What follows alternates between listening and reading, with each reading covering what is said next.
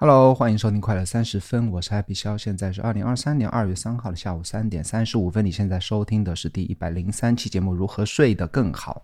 那这一整期节目都是关于我自己在改善自己睡眠上面获得的经验，以及我学习到的东西。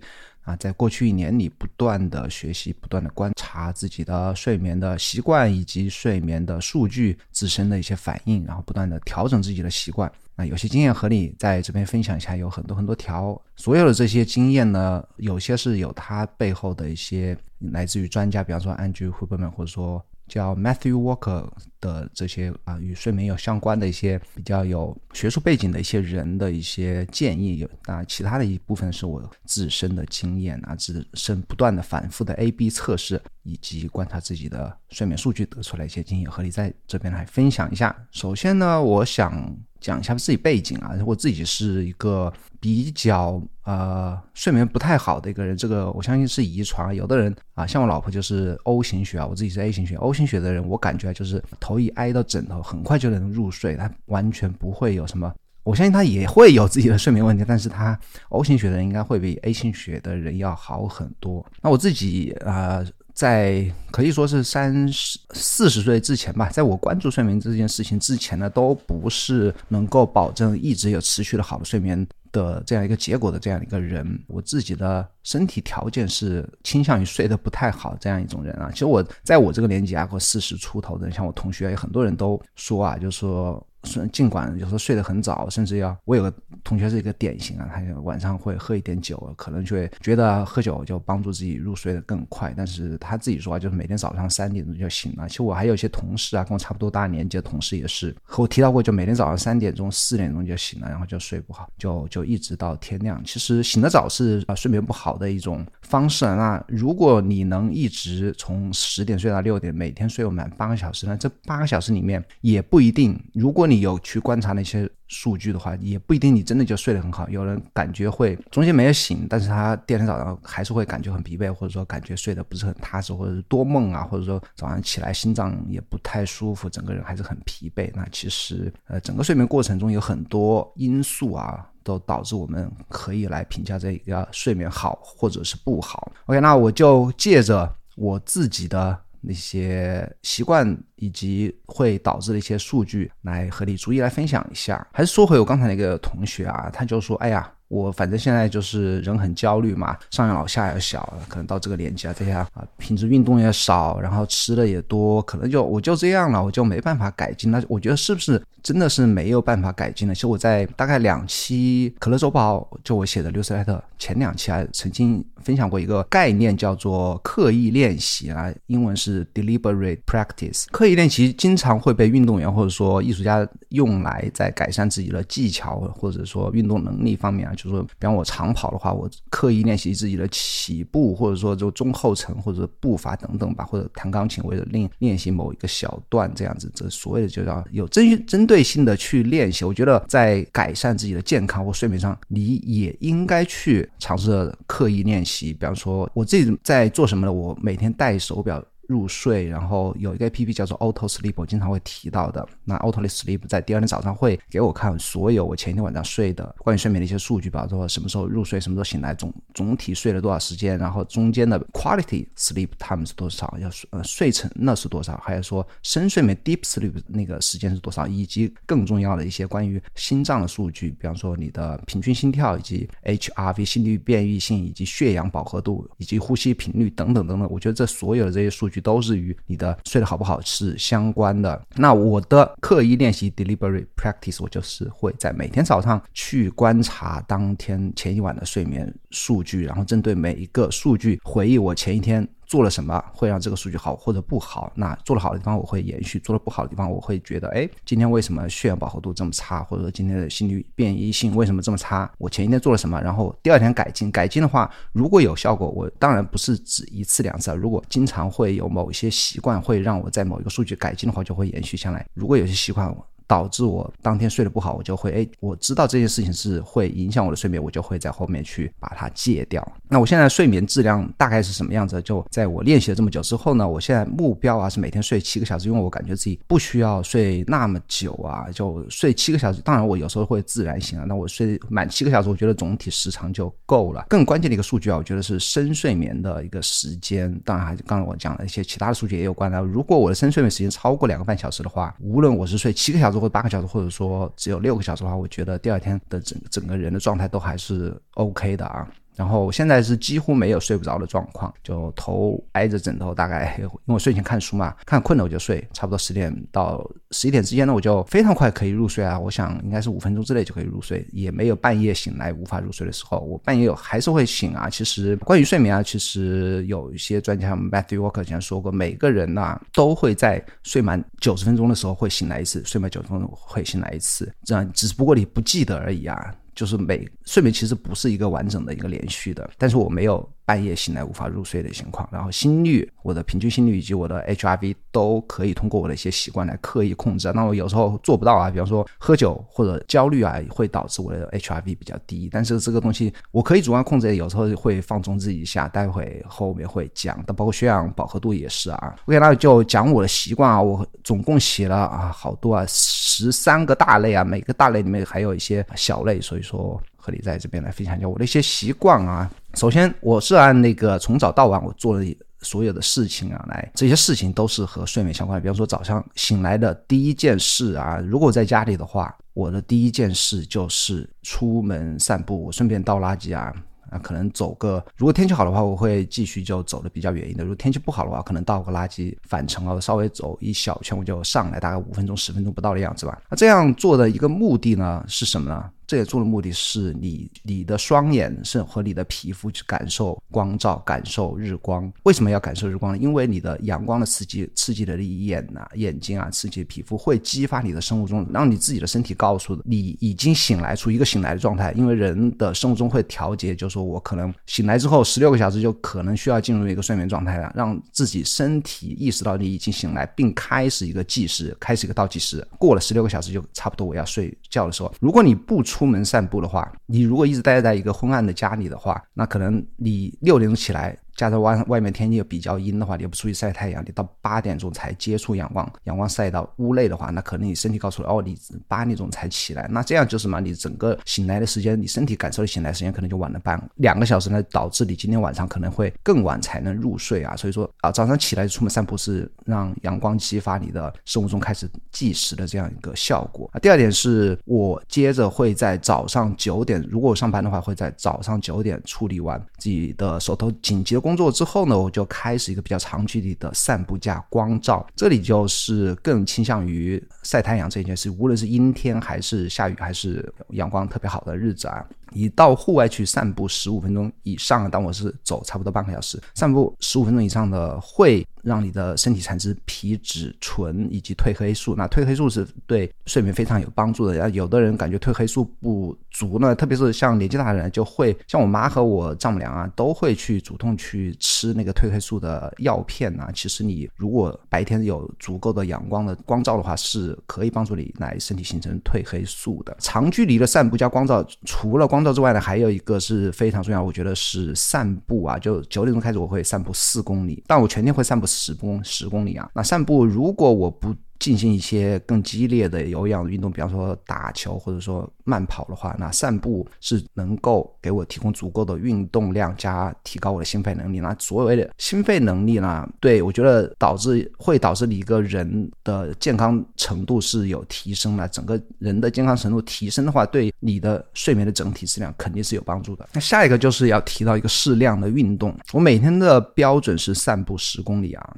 就走路走十公里啊，如果没有打球和跑步的话，但是我现在觉得啊，就是打球和跑步，特别是放在啊下午六点之前的话，至少一周啊能够有两到三次的这样一个稍微相对于散步来更加激激烈一点的剧烈一点的运动的话，我个人觉得是对我睡眠是有帮助的。那高强的睡眠是会让我睡呃更加的身体比更加疲惫，那入睡更快也睡得更沉。但是呢，但是如果我就是跑太久啊，或者说啊晚上去跑步或者运动太太久啊，打球太累太累之后呢，我。肯定是睡不好的，就是运动过量会影响睡眠。所以说，我自己给自己定的标准是尽量不要午后运动，特别不要晚上六点之后去运动。那晚上有时候我会晚上去打球啊，就球友约了，我实在自己也特别想去打一下的话，那晚上当天晚上肯定是会睡得不太好。下一个是很多人都会，哪怕不是对睡眠关注的太多的话，也会。提醒自己做的一件事情就是，我们究竟要喝多少水啊？很多 A P P 就说，哎，给自己定一个什么提醒啊，每天要喝多少两升水。其实，在这个喝水这件事情呢，我首先要讲一下。另外啊，我从一个叫 Brian Johnson 的这样一个硅谷科技大佬啊，他自己是亿万富翁，然后现在开两家公司，一个是关于啊从你的大脑读取数据的这样一家公司，另外一个公司是自己的啊改造自己的基因，包括饮食和睡眠习惯，来使自己的生理年龄倒增长啊。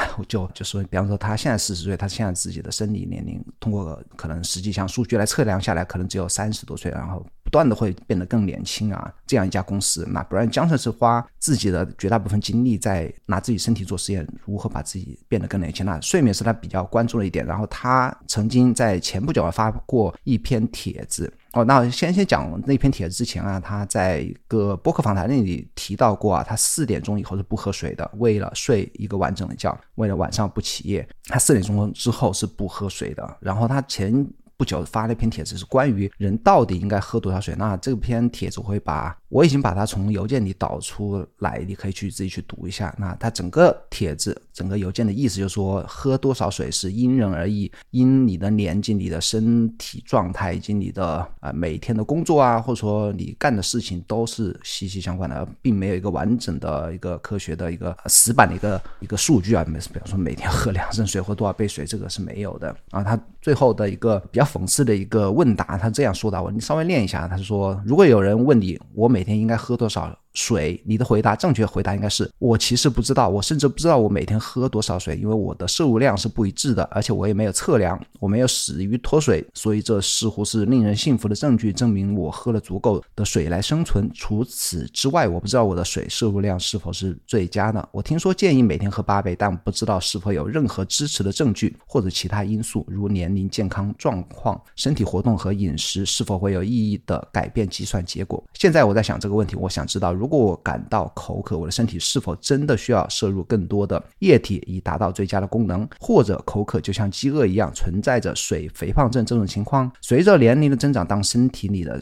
东西开始损坏时，我的口渴意识是否也会改变？那这段话的意思就是说，你口渴并不一定真的是缺水啊，有可能是你身体的年龄增长，或者说身体的某个器官导致你有这样一个口渴的感觉。但是真的是就是缺水吗？这是可以值得怀疑的。后面他接着讲，有人可以通过。什么来确定他们的水摄入量是最佳？血液或唾液测试功能是否能提供答案？我不知道水合成物的标志物，也许它们存在。这一连串的问号问句啊，就是说，真的是没有一个 没有一个数据能够告诉我们我们应该喝多少水。它最后一段是：鉴于此，我亲爱的朋友，对于我几乎一所一无所知的事情，我应该提供我的意见。这似乎非常荒谬。我很抱歉，在你需要的时候，我不能为你提供服务。什么意思呢？就说没有人，真的没有人知道。你应该喝多少水？那我自己的做法是，我的我在晚餐之后尽量少喝水啊。其实我白天喝的多的话，哪怕我晚上不喝水，我晚上还是会有一个尿意啊。就说哪怕你不会是真的起来去上厕所的话，还是会有尿意。那有时候我晚饭晚餐之后喝几杯水，如果白天喝的少，甚至我白天有运动的话，反而我晚上。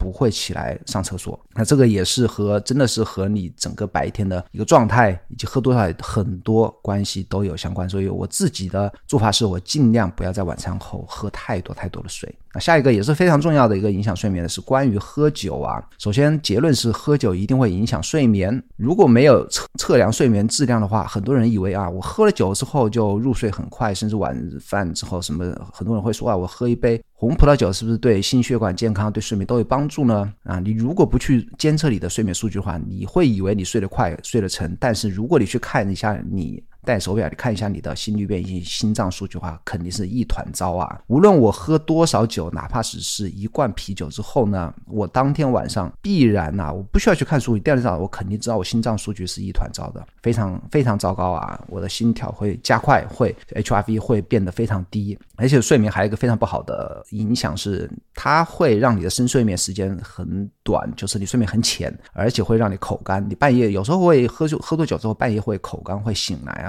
会要去想打一杯水来喝。那喝多少？就会有影响的，就像我刚才说的，哪怕只是喝一罐三百三十毫升的啤酒啊，就会对我的睡眠的心脏数据会有影响。最好办法是不要喝，甚至中午都不要喝。那有时候我中午喝的比较多啊，是喝的比较过量，我讲，哎，有时候礼拜六、礼拜天，我说，哎，晚上不要喝那，我中午就多喝一点。那如果中午喝的多，下午又没运动，排尿又不够多的话，那这个整个酒精也会影响你当天晚上的一个睡眠。所以说，哎呀，很难受啊！不喝酒就对我来讲是很难受的一件事情啊。怎么办呢？还是偶尔喝喝还是可以啊。就你要确定的知道，喝酒是肯定会影响你的睡眠。那下一个是关于吃饭，关于晚餐。晚餐我自己的结论是不能吃的太饱。那如果吃得饱的话，你肯定会撑的睡不着。哪怕是你睡前两个小时不吃啊，你吃的太饱，它一直在肚子里面，特别是太多的。不太容易消化的肉类啊，那你晚上肯定会胃肯定会不舒服，那这个肯定是影响睡眠的。我自己的做法是提前两个小时不要吃东西，如果晚上实在太饿的话，可以吃一点水果，水果是比较容易消化的。还有一个就是关于牛奶啊，我最近的几个月发现了，喝稍微喝一点点牛奶是对睡眠是会有一点的改善，这个但这个我也不十分的确定啊。其实数据来表现表示呢，还是会有改善。但我也不太最近也不是每天都喝，因为我发现我现在喝牛奶喝太多啊，我感感觉我这个代谢不够啊，就会把那些脂肪堆积在小肚子上，我担心长胖，所以说现在也不太喝牛奶。然后还一个是关于晚餐有关的啊，第七点我写的是关于空腹啊，这个要讲一下，可能接下来听的不太不太美观啊，就是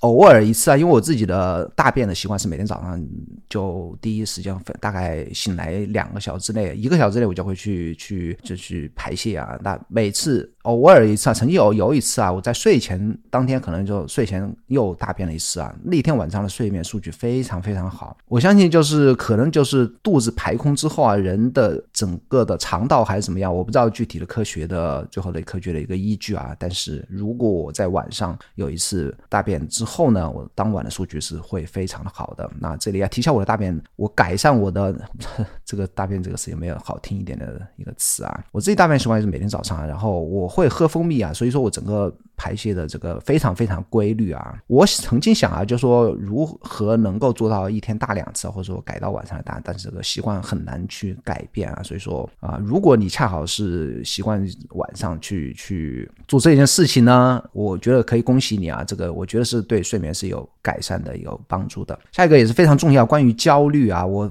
对比过、观察和对比 A B 测试过非常非常多次，H R V 几乎止于就心率变异性啊，几乎止于。焦虑有关，先讲一下什么是 HRV。HRV 是指你心脏跳动的每一次跳动之间的一个时间。的变异性的大小什么意思呢？就是你这心跳现在是一分钟六十次，隔了一会儿又是一分钟五十次，就每次跳动之间的这个距离是不相等的。那不相等的程度越大呢，HRV 的数据就越大。越大是不是越好呢？答案是越大是越好啊，就说明你整个人是抗压能力很强，你整个人的心脏是很健康的。但是 HRV 是指我自我观察。啊，啊不能说只与焦虑有关吧，它可能是最大程度上是与你的人的压力和焦虑有关。我自己观察，如果我有隔天有非常重要的事情，比方说有个重要的会议或者拜访客户，或者有一啊有一个同学聚会等等吧，就让我去一直去想着这件事情的话，那 HRV 一定是很糟糕的。这个我做什么事情都很难去避免这个当天晚上的 HRV 会变得非常低。那 HRV。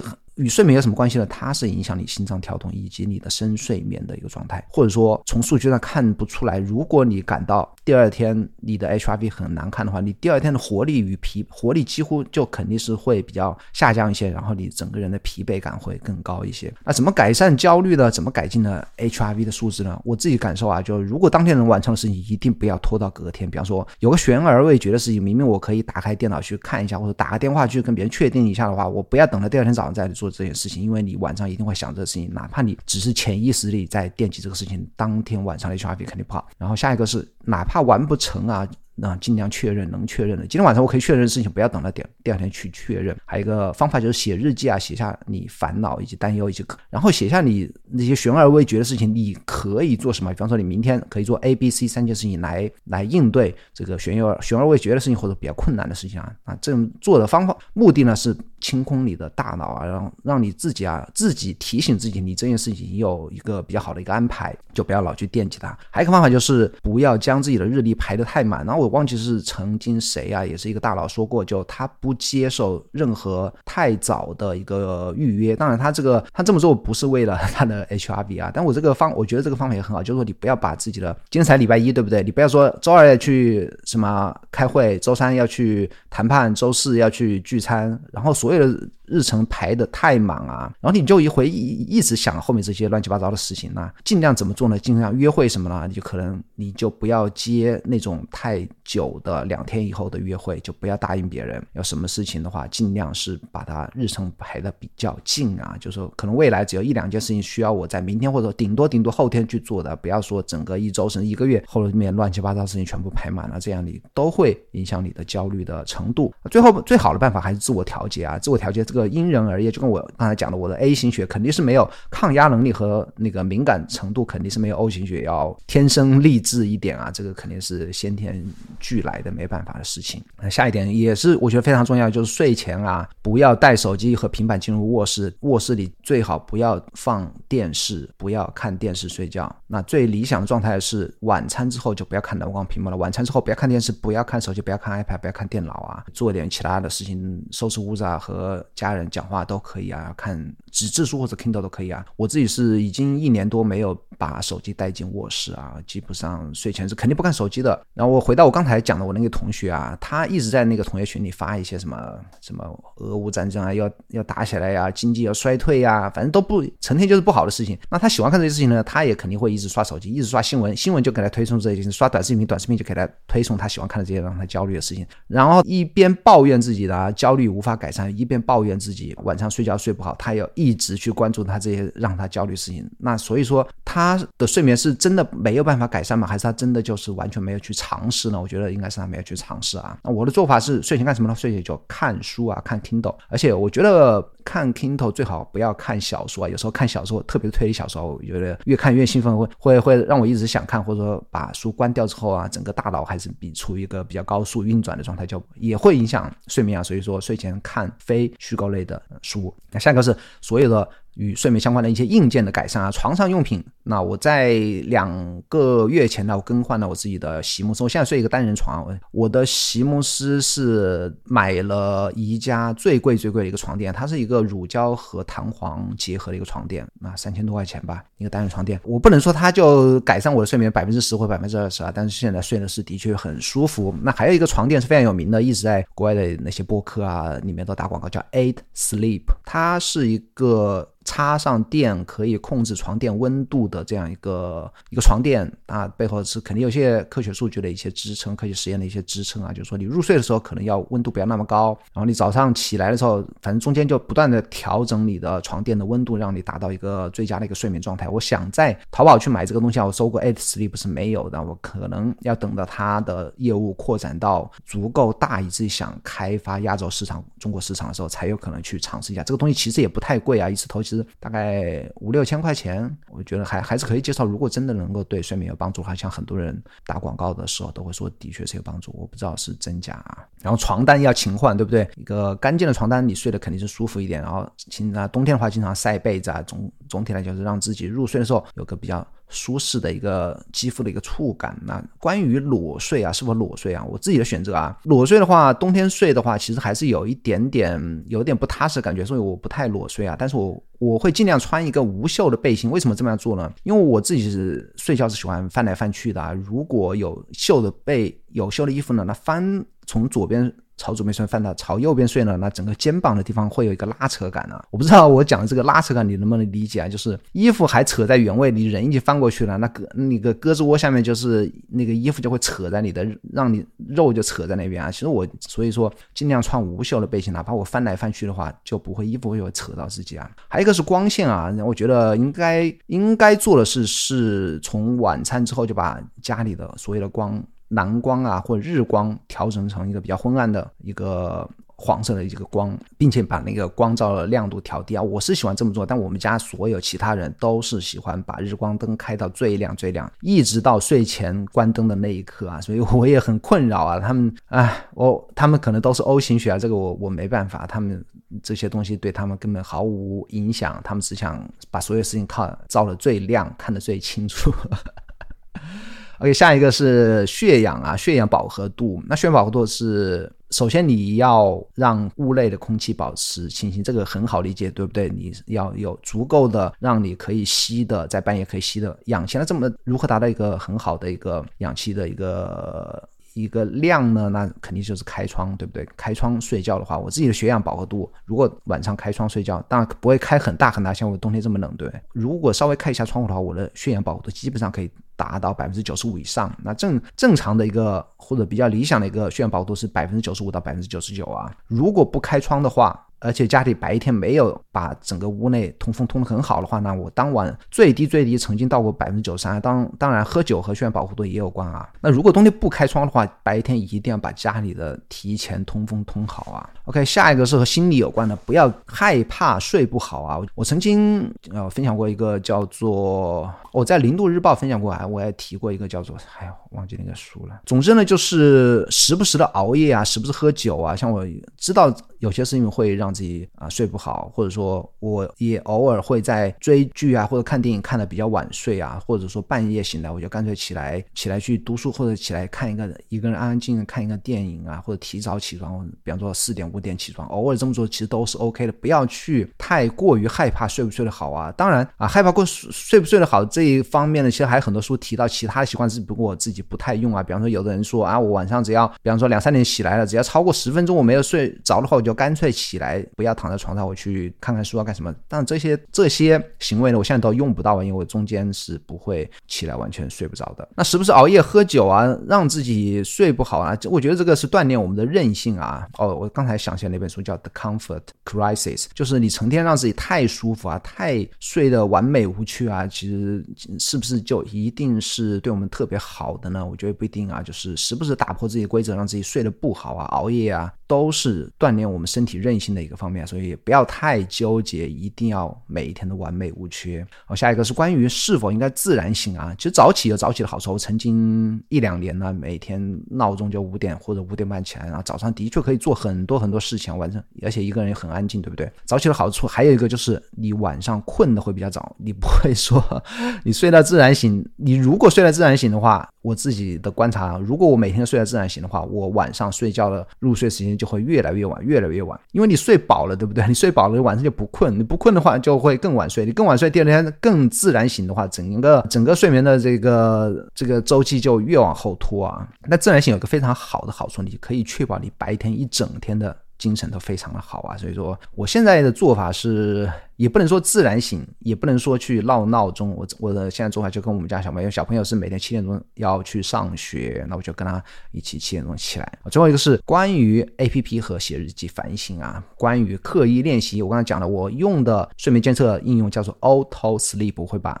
链接放在 Show Notes 里面。那我每天晚上带 Apple。我 Apple Watch，然后 Auto Sleep 不需要你做任何的操作，你只用带上手表就可以了。每天早上起来的第一件事，我就是在手机上看我的当天的睡眠的数据，然后针对好的我就不用太写，我可以来回忆一下自己做了什么事情是好的。然后如果有些莫名其妙的一些数据很糟糕，我又没有喝酒，运动量又够，又没有担心什么事情，然后有些数据还是很糟糕的话，我就会来逐一的排查到底是什么让我当天睡得不好。那一直有一年多的时间，我每天早上写日记。写日记的第一件事情，我差不多要写将近一百字，就是关于自己睡眠啊，所以为什么睡得好，为什么睡得不好。OK，那就这所有的十三点啊，就是哎十三点，所有的十三点就是我如何改善我自己睡眠所做的所有的努力呢？希望你能够从中有，如果有一两点收获，对不对？我觉得都是非常值得的。听这期播客半个小时都是非常值得的，对不对？OK，如果你喜欢这个节目的话，请帮我在苹果播客。点击一下五星好评并留言。那我苹果播客的五星好评已经有差不多三四个月。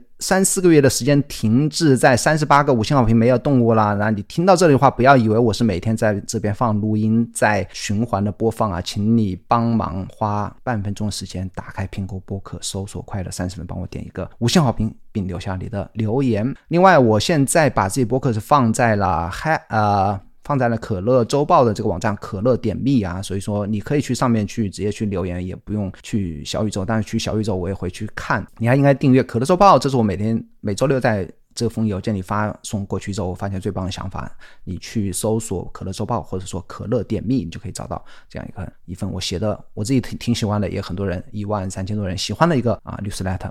另外，我在微信也每天更新一篇关于效率和创造的博客，搜索 “happy 笑”就可以了。咱们下个礼拜四再见，拜拜。